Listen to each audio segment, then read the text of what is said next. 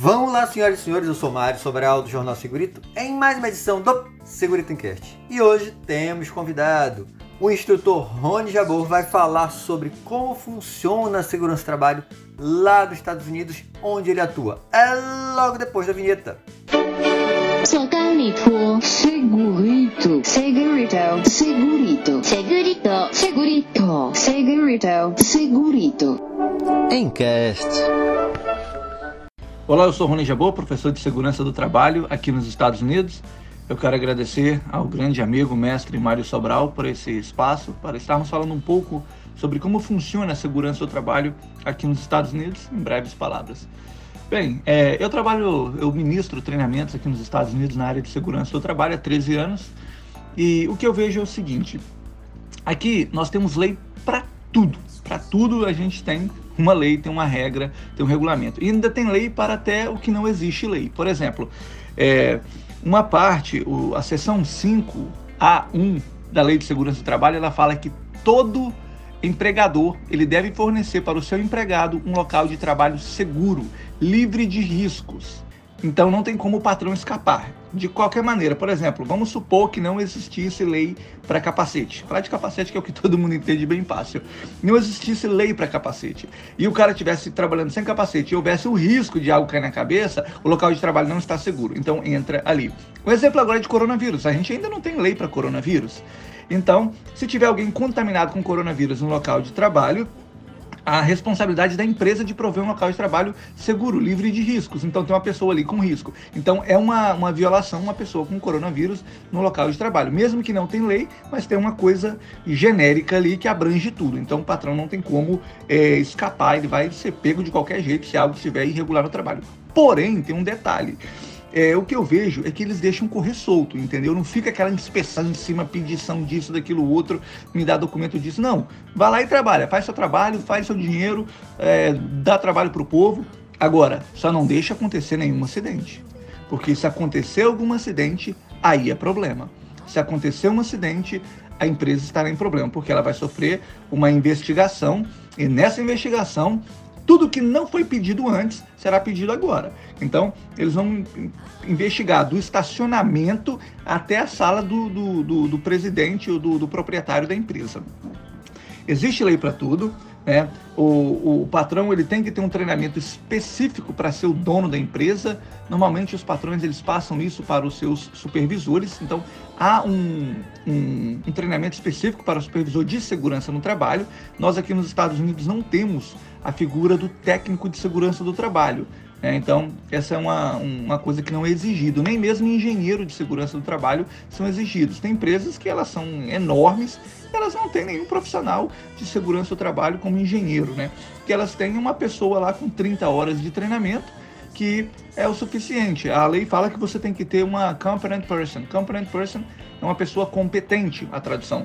A pessoa competente é uma pessoa que ele é autorizado pelo patrão a exercer esse trabalho de supervisor, ele consegue identificar os riscos que existem no local de trabalho e ele tem a liberdade, eu esqueci como é que fala essa palavra em português, mas ele tem a liberdade de corrigir o que está errado e também, se for o caso, de despedir o funcionário. Ele tem autoridade, autoridade é a palavra, ele tem autorização de consertar o que está errado e de despedir o funcionário caso haja uma recusa do funcionário de trabalhar de forma segura. Né? Esse é o profissional que é exigido. E se algo der errado no trabalho, se acontecer um acidente, esse supervisor, ele também irá responder por isso, tá bom? Ele também é responsabilizado por isso. Ele pode ser responsabilizado criminalmente na terceira vez que acontecer o mesmo, é, a mesma violação com aquela mesma pessoa.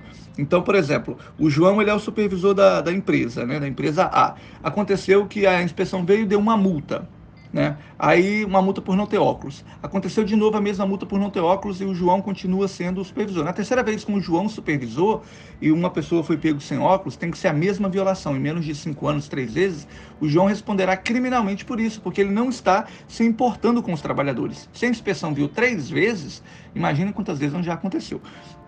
A inspeção ela não fica perturbando ninguém. Agora, se acontecer algum acidente, se acontecer algo, é, uma morte no local de trabalho, aí o caldo engrossa para o lado da empresa. Tá? Por que, que a inspeção vai vir no seu local de trabalho? 99% das vezes é porque alguém liga fazendo uma denúncia, tá bom? A maioria é por denúncia. Quando não é por denúncia, é por causa de acidente. Quando acontece um acidente, a empresa ela deve reportar ao governo em no máximo 24 horas. E se a empresa não reportar? Se a empresa reportar, o que vai acontecer é que quando acontece um acidente, você liga para uma central de emergência, que é o 911. Quando você liga para o 911, a pessoa atende e pergunta o que aconteceu. Você explica e ela vai mandar um carro da polícia, um carro do bombeiro e uma ambulância. Em mais ou menos de 3 a 5 minutos, chegará no seu local de trabalho uma ambulância, um bombeiro e uma polícia. Essa pessoa que você ligou da central do 91, normalmente ela notifica o governo do acidente. A polícia notifica, o bombeiro notifica e o a ambulância notifica. Quando você chega no hospital e fala que foi um acidente de trabalho, o hospital notifica. Então veja bem, só aí já foram cinco notificações, né? O governo fica sabendo do acidente e, e aí, então eles mandam alguém lá para fazer uma inspeção e fazer uma investigação do acidente, por que aquele acidente aconteceu. Só que normalmente eles esperam 24 horas, porque eles esperam para ver se o dono da empresa vai ligar. Tá? Às vezes o dono da empresa é um cara que fez treinamento, é um cara estudado, ele sabe, liga na hora, então a inspeção vem logo na hora, tá? Mas, é, mas demorar 24 horas pode mudar muita coisa na cena do, do, do, do crime, não, na cena do acidente. Na verdade é que eles, uh, eles têm os métodos deles, né? E uma coisa muito interessante é que aqui tem câmera para tudo que é lado. Então quase tudo tá, as câmeras pegam também. Então não é uma coisa que se foge muito fácil, não. O que eu vejo é o seguinte, eles deixam correr. Vai lá, vai lá e faz seu trabalho, faz seu dinheiro. Só não deixe acontecer um acidente, porque se acontecer um acidente vai ficar feio. Ah, em 2008, um brasileiro trabalhava numa fábrica de granito e infelizmente uma pedra, um, não uma pedra, aquela pedrona quadradona grandona, sabe? Aquela pedra já que coloca em cima da mesa, a gente chama de slab, eu não sei como é que fala isso em português, mas é, ela escorregou e caiu em cima dele, partiu ali no meio, foi bem na coluna dele, infelizmente caiu o lado do corpo para um lado, outro lado para o outro, e o, a investigação veio, e o final da história é que o, um, o gerente responsável do, do, shopping de granito, do, do, local do granito lá, da loja de granito, ele foi preso. Né? O dono ele foi sentenciado a pagar algumas multas, né? Ele não foi o responsável direto, foi o gerente, foi o responsável direto que mandou o cara apoiar com as costas a, a, o slab de granito, aquela pedra de granito, aquela folha de granito. E o, a empresa fechou, a empresa ela fechou, teve que pagar 2 milhões de dólares em multas além da prisão do gerente, ela fechou. Então funciona dessa forma. Enquanto está tudo bem, enquanto não acontece acidente, deixa correr. Agora, se acontecer um acidente, aí fica feio. As megas empresas, elas têm a sua própria a sua própria inspeção, né? Então, é, auditoria que eles chamam. Tem a sua própria auditoria, então elas levam isso um pouco mais a sério, porque quando acontece um acidente, normalmente ele sai na mídia. Uma vez que o seu acidente saiu na mídia, possivelmente aquilo vai queimar o nome da empresa, né? Então ninguém quer é, o seu nome associado com acidentes, não quer o seu nome na mídia. Né? Então basicamente é isso. É o que eu vejo da segurança no trabalho aqui nos Estados Unidos. Eles deixam correr solto, só não deixa correr, não, só não deixe acontecer um acidente, porque aí vai tudo por água abaixo. Bom, muito obrigado pela oportunidade, uh, Mário. E quem quiser saber mais sobre o nosso trabalho, dê uma olhada nas nossas redes sociais, United Safety Net, ou pode procurar pelo meu nome também, Rony Jabot. Nós oferecemos cursos com certificação americana para o mundo inteiro, em vários idiomas, inclusive em português. Muito obrigado, um grande abraço, tenha um bom dia.